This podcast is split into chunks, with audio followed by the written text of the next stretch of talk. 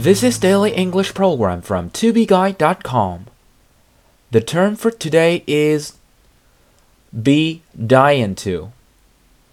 And dying is spelled D Y I N G.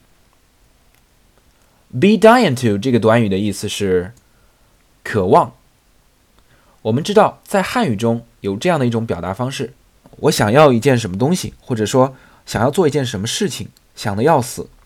而英语中呢，也有这种类似的表达，非常的巧合，那就是 be dying to do something。I guess your daughter is dying to see you。我猜你的女儿一定很渴望见到你。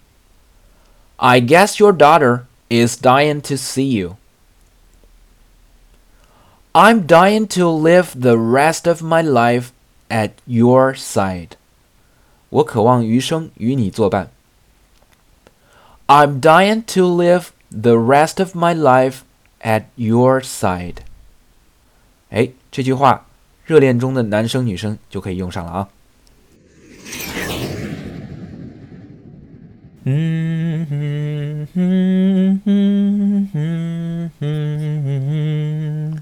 And I know you'll be dying to see me when I update my shows.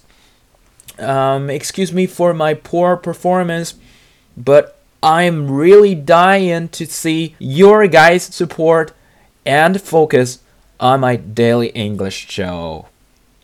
Thank you so much and see you tomorrow. For more video series of my show, please check out my website at tubeguy.com or follow us on WeChat.